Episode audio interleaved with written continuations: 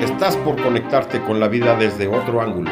Andrés Valencia te espera para patear contigo el tablero de los paradigmas, para que tomes el control de lo que piensas, de lo que crees y de lo que sientes. Bienvenido al programa donde el protagonista no es el ego. Desde aquí, todo es con buena onda. Comenzamos.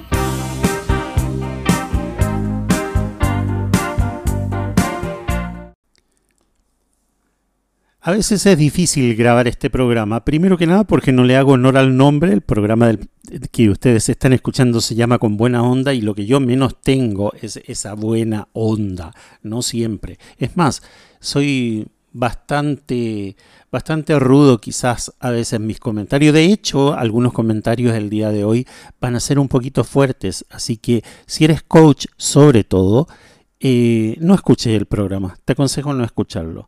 Eh, hoy creo que las emociones y el cuerpo habla, el cuerpo me refiero físicamente, las dolencias, el dolor de cabeza las dolencias físicas o las dolencias emocionales que se manifiestan a través del cuerpo, nos hacen vislumbrar simplemente la realidad de que somos seres biológicos. Y la biología es la que nos permite correr o descorrer la cortina para, eh, para dar una mirada, un pincelazo a una nueva forma de entender y comprender al ser humano.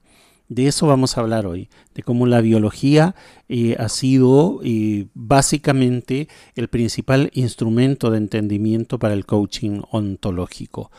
Por otro lado, vamos a escuchar y a recordar la vida artística de una mujer excepcional, una mujer maravillosa, una mujer que marcó la juventud de mi generación en, por allá en la década de los 70, 80, cuando nosotros tratábamos de imitar a esos artistas de, cine o, o, de la música. Una mujer maravillosa que, que luchó contra una enfermedad que finalmente se la llevó, se la llevó ya en, la tercera edad prácticamente, pero eh, una mujer que, que, marcó tendencia, marcó una época, una mujer que tuvo sus luces y sus sombras. Me refiero a Olivia Newton-John, nacida en Cambridge un 26 de septiembre de 1948 y que ha fallecido en Santa Bárbara un 8 de agosto de este año 2022. Fue una cantante de música pop y actriz británico-australiana. Cuando tenía cinco años, su familia se trasladó a Australia, donde su padre, eh, a su padre le habían ofrecido un trabajo como profesor en una universidad de Melbourne. El primer tema de ella que vamos a escuchar es Physical. Originalmente Let's Get Physical, pasemos a lo físico, fue lanzada a finales de la temporada de verano en septiembre de 1981. Musicalmente Physical está influenciada por el pop de los años 80 con un ritmo y un coro potentes acompañados de un sonido usual utilizado en sesiones de aeróbic. Posiblemente la letra de Physical esté orientada a dos temáticas. Una puede referirse a la iniciativa de empezar a hacer ejercicios sin poner excusas o simplemente referirse al sexo. Escuchemos esta primera canción, Physical.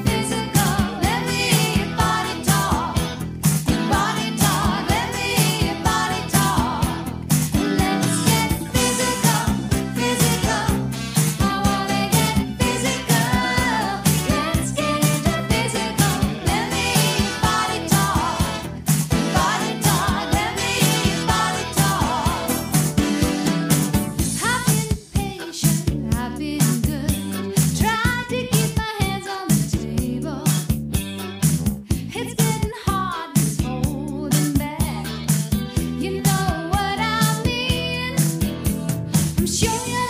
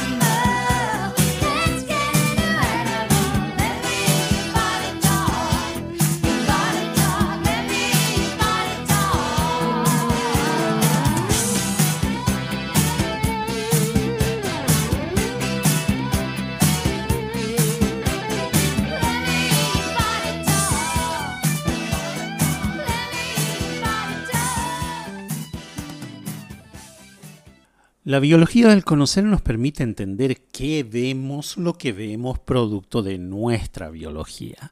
Y esto abre de una manera enteramente nueva de comprender el aprendizaje humano y el coaching profesional.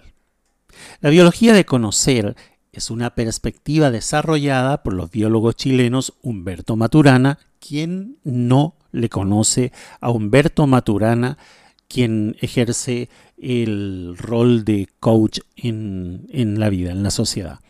Humberto Maturana y Francisco Varela, dos biólogos chilenos.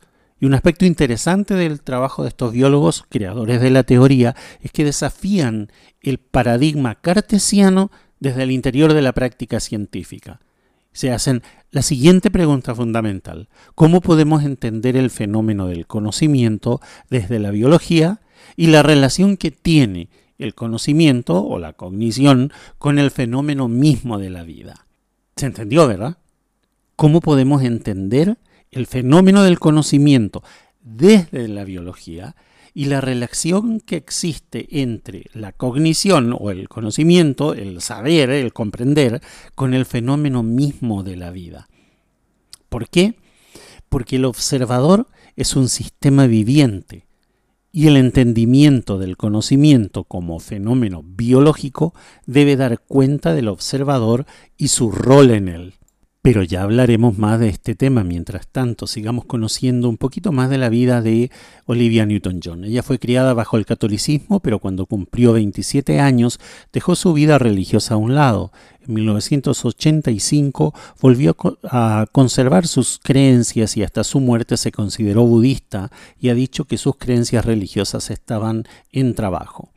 A finales de los 80 lanzó una marca de ropa con su amiga Pat Farrar en Australia y los Estados Unidos, pero por errores financieros se fueron a la bancarrota. Pero ella se recuperó económicamente gracias a la publicidad en televisión. Escuchemos la próxima canción denominada A Little More Love, en español un poco más de amor.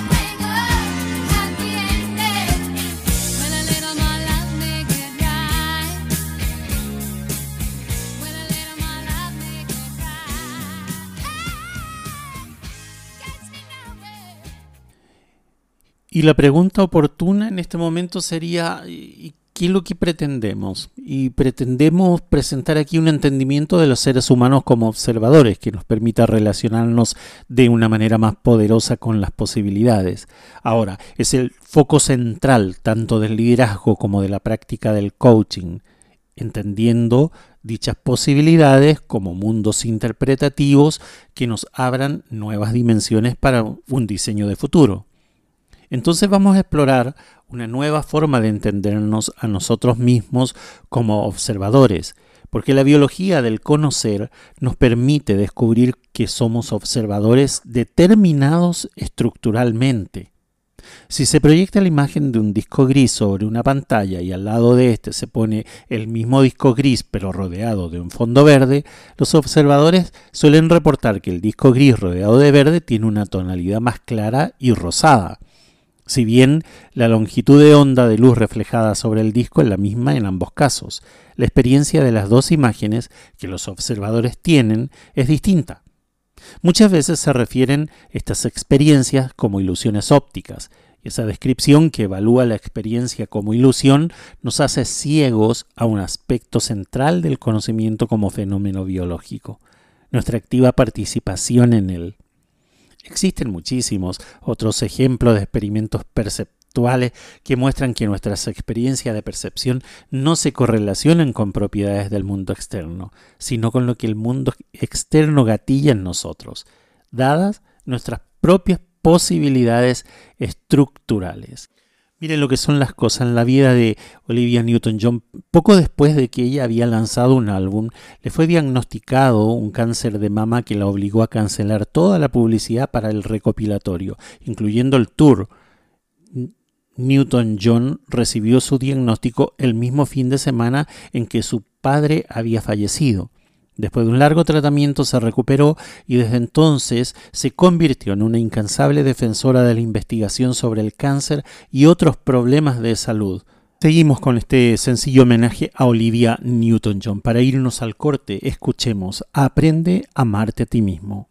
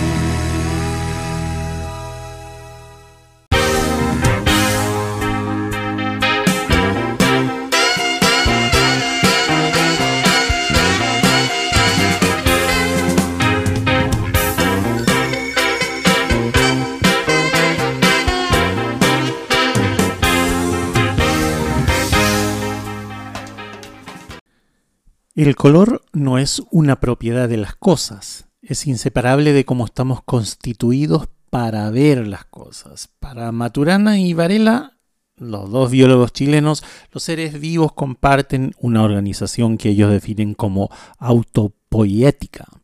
Esta definición se refiere a la característica particular que comparten los seres vivos y que implica que el único producto de su operar es la producción de sí mismos. No hay separación entre productor y producto. El ser y el hacer de una unidad autopoética son inseparables y esto constituye su modo específico de organización. Y los seres vivos se caracterizan por producirse a sí mismos.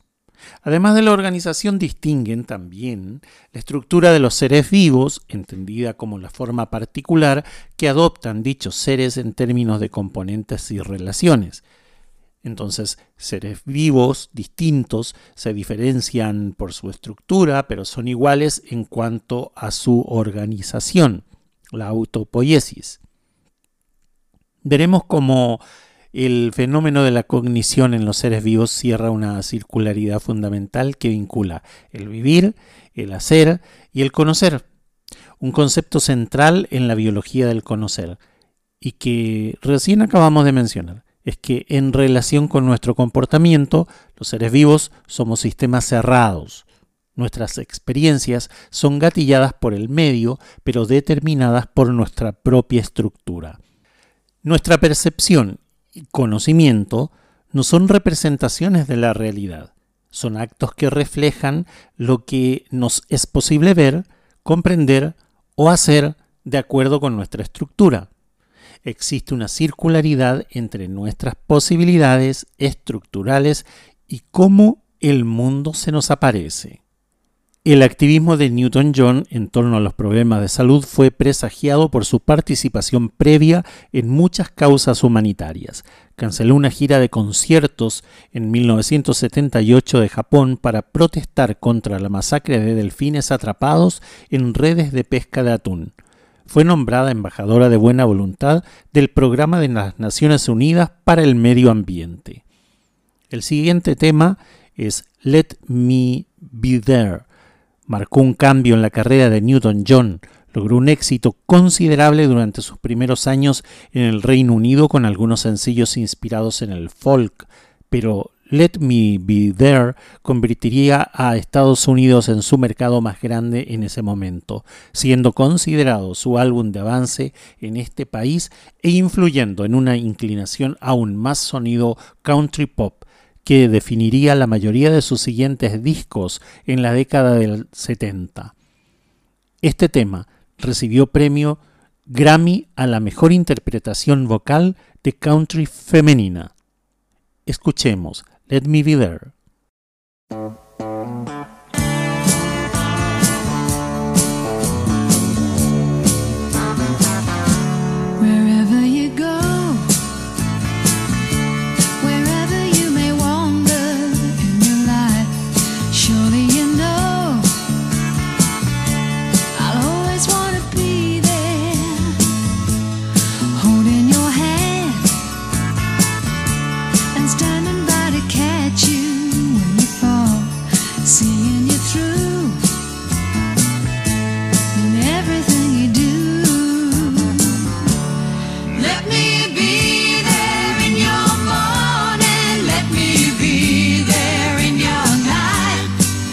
me change.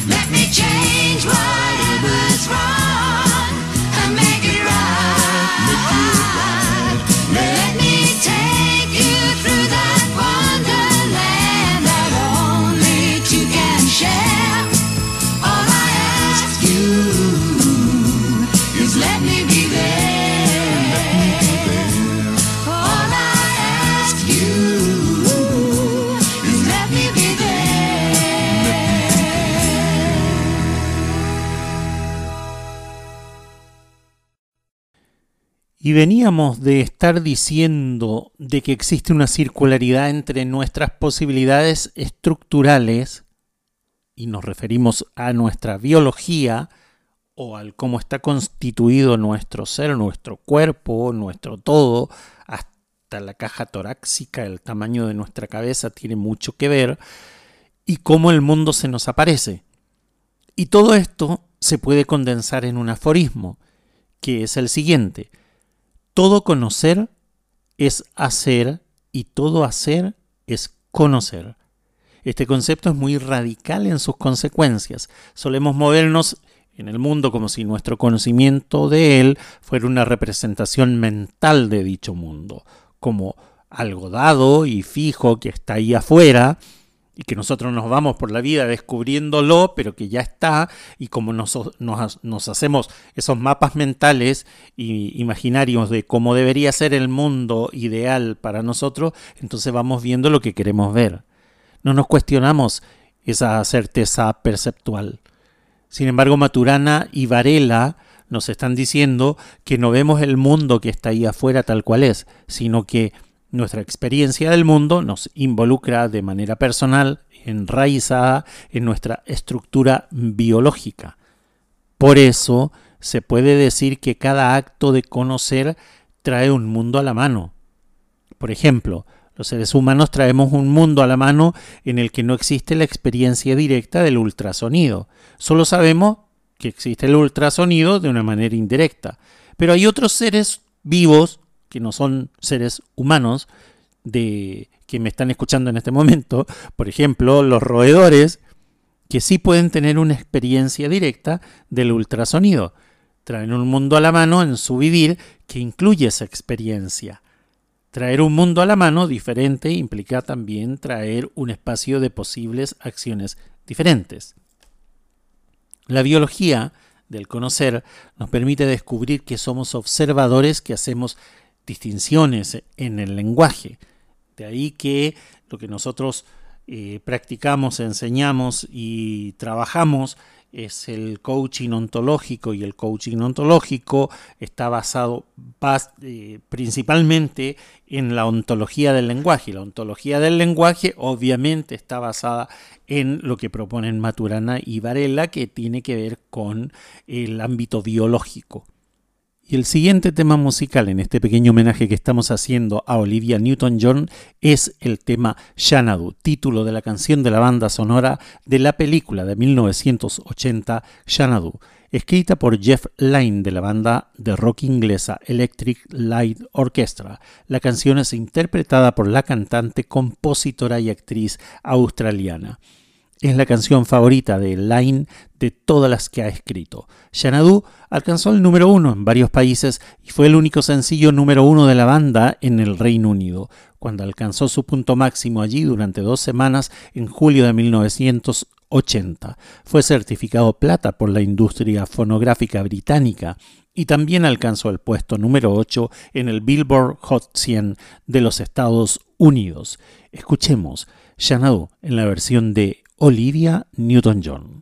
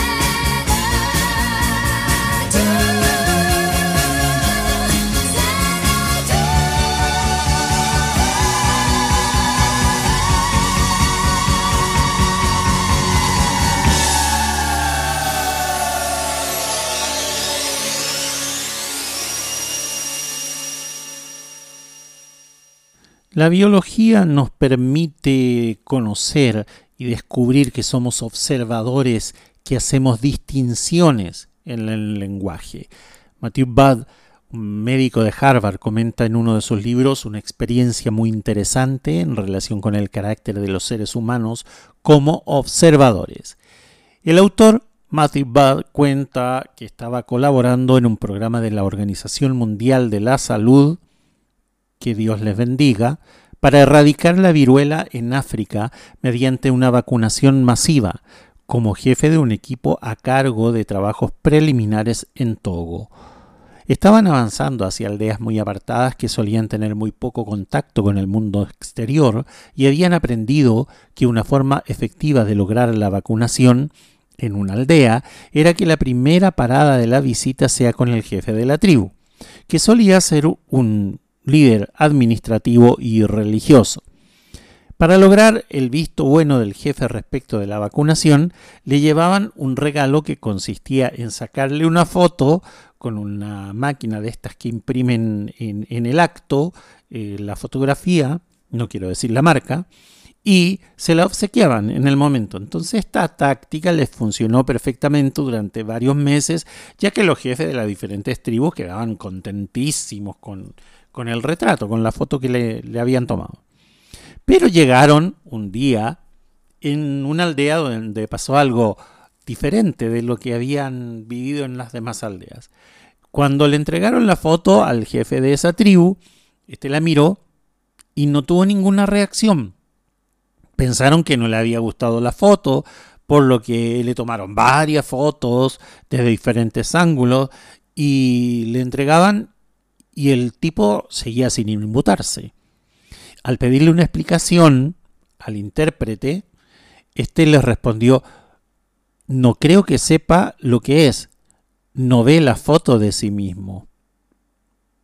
Así cuenta el autor del libro lo que pasó después.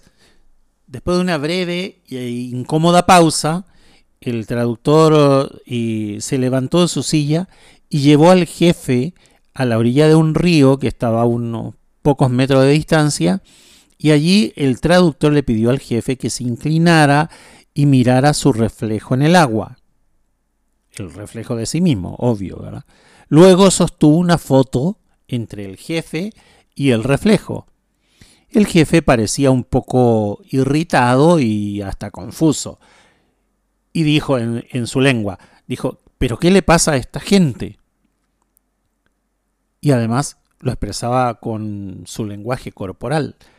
Primero me colocan unos pedazos de papel delante de las narices y luego me hacen inclinarme sobre mi río. estos norteamericanos son muy extraños. Pero el traductor insistió y de repente el jefe profirió un sonoro ¡Ah! y se echó a reír durante lo que parecía una eternidad. Al parecer el jefe ya se había dado cuenta por fin de que su reflejo en el agua estaba presente también en el papel. Para él era como magia.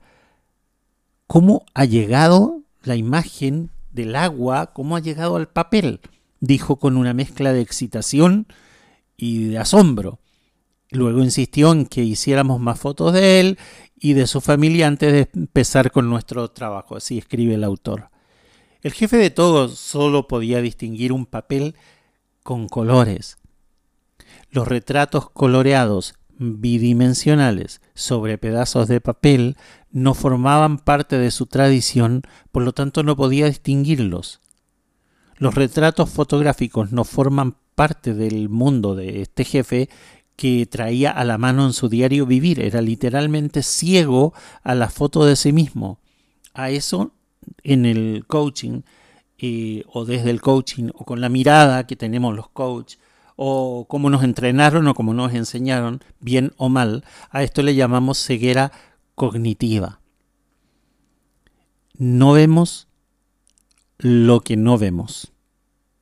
Así de sencillo. Vamos a una pausa y volvemos en el siguiente bloque para seguir conversando acerca de este tema.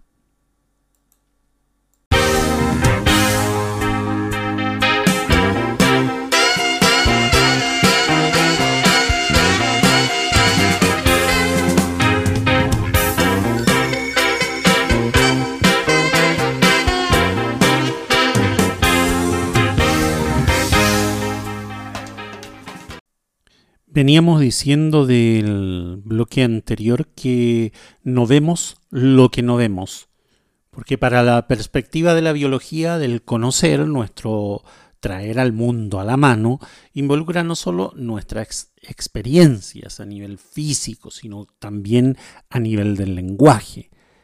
Y ese lenguaje, corporal, emocional, psicológico, físico, mm, de la manera en que se ve ese lenguaje, tiene que ver con nuestra biología, porque somos observadores que hacemos descripciones y las hacemos también desde la biología.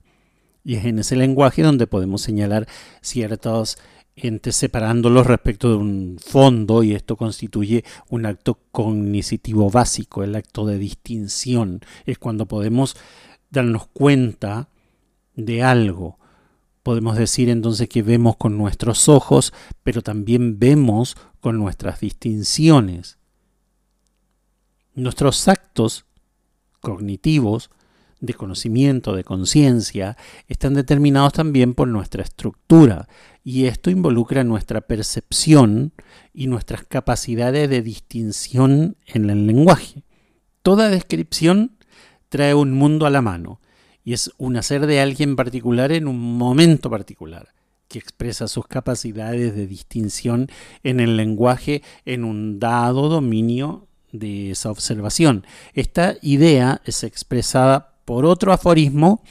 Me encantan los aforismos. Y quienes me siguen habrán escuchado cientos de aforismos que no eran cientos, eran casi 100, 96 me parece, que aforismos de Oscar Wilde. Y se por varios meses hice los aforismos de Oscar Wilde, de donde extraía eh, conceptos relacionados al coaching ontológico.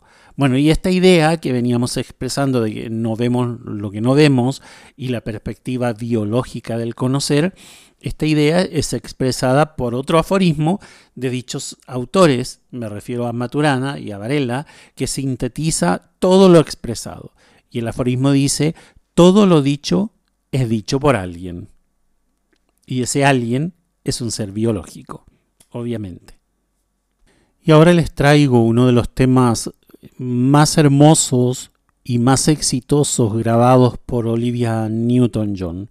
De hecho, se me hace un nudo en la garganta cada vez que hablo y hablo de esta artista porque es una de mis artistas favoritas y dejó un gran legado a, mi generación, como decía al principio del, del programa.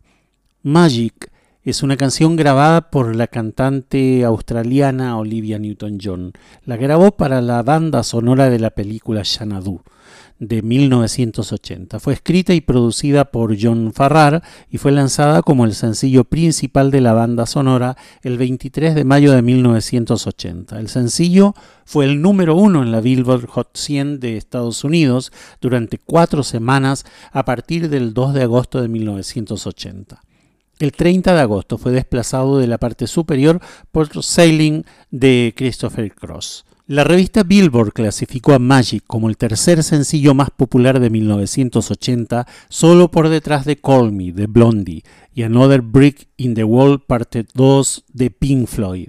En Canadá el sencillo pasó dos semanas en el número 1, también alcanzó el número 4 en Australia y el número 32 en el Reino Unido. El sencillo también se convirtió en el mayor de adultos contemporáneos de Newton-John hasta la fecha, pasando cinco semanas en la cima de la lista de Estados Unidos y también encabezó la lista en Canadá durante una semana. Vamos a escuchar una versión in extenso de Magic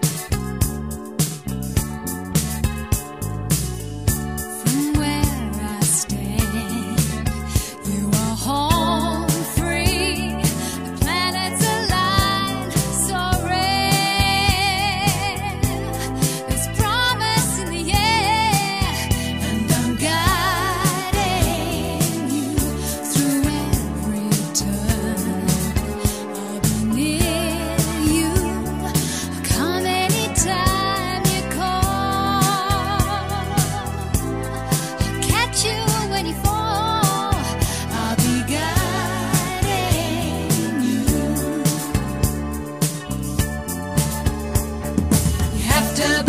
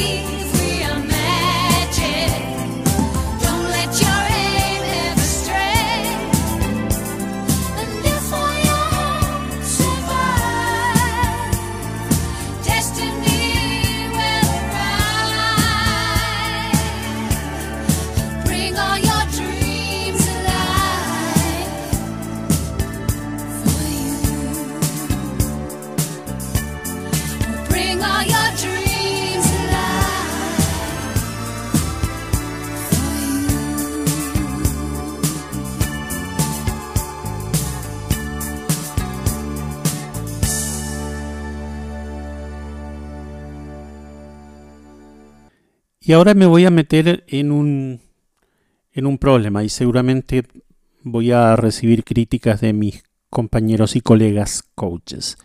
Si nosotros venimos diciendo de que nuestros actos cognitivos están determinados por nuestra estructura, eso es biología, y esto involucra nuestra percepción, que también es biología, y nuestras capacidades de distinción en el, en el lenguaje, que también tiene su base en la biología, y nosotros como coaches ontológicos aceptamos estos principios, estas distinciones, este conocimiento eh, al respecto, respecto me refiero a, a la biología, a la biología como base y como sustento de lo que se ha teorizado y se ha enseñado a partir de los escritos de Maturana y de Varela. Esta idea expresada por ellos de que nosotros traemos un mundo a la mano y ese mundo eh, en un momento particular expresa las capacidades de distinción eh, en el lenguaje en un dado dominio de observación y ese dominio de observación tiene que ver con nuestra biología, con nuestro ser biológico, porque sin el ser biológico no podríamos tener eh, ni el lenguaje ni las distinciones. ¿Dónde quiero llegar? quiero llegar en la incomodidad que me producen la incoherencia de muchos coaches ontológicos que defienden a capa y espada la ideología de género, por ejemplo. Me parece una incoherencia total creer, aceptar y, mm, más aún eh, hacerle creer a la gente que está bien que una persona se autoperciba como lo que no es. Cuando su biología determina su sexo y la naturaleza biológica determina lo que ese sexo eh, puede o no puede hacer. Eh, no quiero adentrarme en el tema porque voy a ser eh, voy a ser sarcástico y voy a decir cosas que no debería decir en radio pero em, me produce incomodidad y creo desde mi humilde punto de vista que es una tremenda incoherencia y me disculpan por ser tan sincero, pero en este programa lo he sido desde el primer día y agradezco a la radio, a la dirección de la radio que me, ha permitido expresar lo que pienso con absoluta libertad. Em, no estoy de acuerdo con las incoherencias en los profesionales que deberíamos no tenerlas. Así es que dejo acá este tema porque quiero ir al último tema, al último tema musical del día de hoy. Y lo dejé para el final porque lo dejé para el final porque creo que a todos se nos va a venir a la mente y la imagen de la mujer bonita y matadora en el campus de, estudios, sexy, vestida de negro, con el cabello ondulado, junto a John Travolta, en Gris, también conocido como Vaselina o Brillantina en algunos países de América Latina. Gris, Nació de un musical con libreto y música y letras de Jim Jacobs y Warren Casey. El título, Gris, es una alusión directa a la subcultura de los Greasers, un movimiento juvenil de clase trabajadora que surgió en los Estados Unidos durante la década de los años 50. Esa obra explora temas típicamente adolescentes como la rebeldía, el despertar sexual o la pertenencia de grupo y todo ello aderezado con una partitura llena de reminiscencias a los primeros años del rock and roll. En 1978 fue llevado al cine bajo la dirección de Randall Kleiser con John Travolta y con nuestra invitada musical del día de hoy, Olivia Newton-John, en los papeles protagonistas. Vamos a escuchar el último tema del día de hoy y despedimos a esta gran artista con este tema y quiero recordarla por siempre con esa gran sonrisa. Escuchemos Gris.